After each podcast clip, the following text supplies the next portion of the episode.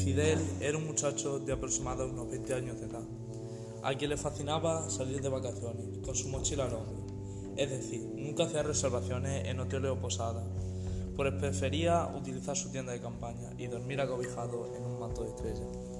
Luego de caminar unos pocos kilómetros por una vereda sinuosa, se topó con un paraje que bien podía formar parte del paraíso.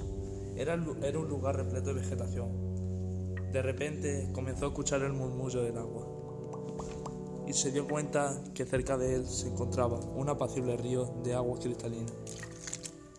Cuando cayó la tarde, colocó su tienda de dormir, como de costumbre, y encendió una gran fogata para que las bestias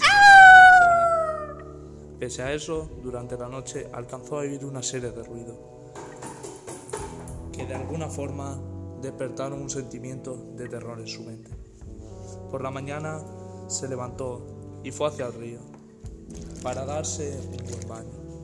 Dejó su pertenencia a la orilla y literalmente se zambulló cual pez en el agua. No pasaron ni dos segundos cuando quedó paralizado al notar que se aproximaba a toda velocidad una víbora de gran tamaño. Hay quienes dicen que a este tipo de reptiles se los conoce como culebras de agua dulce. Sin embargo, uno de los aspectos que más miedo acarrea a esta especie es que sus colmillos pudieran estar repletos de veneno. Fidel gritó, envuelto en pánico, esperando en que algún otro turista se acercara a ayudarlo.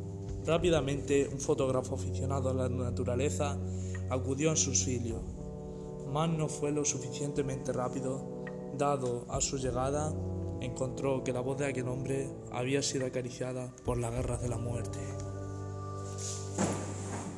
Luego lo único que se le ocurrió para dar testimonio de lo ocurrido fue retratar a esta mítica criatura.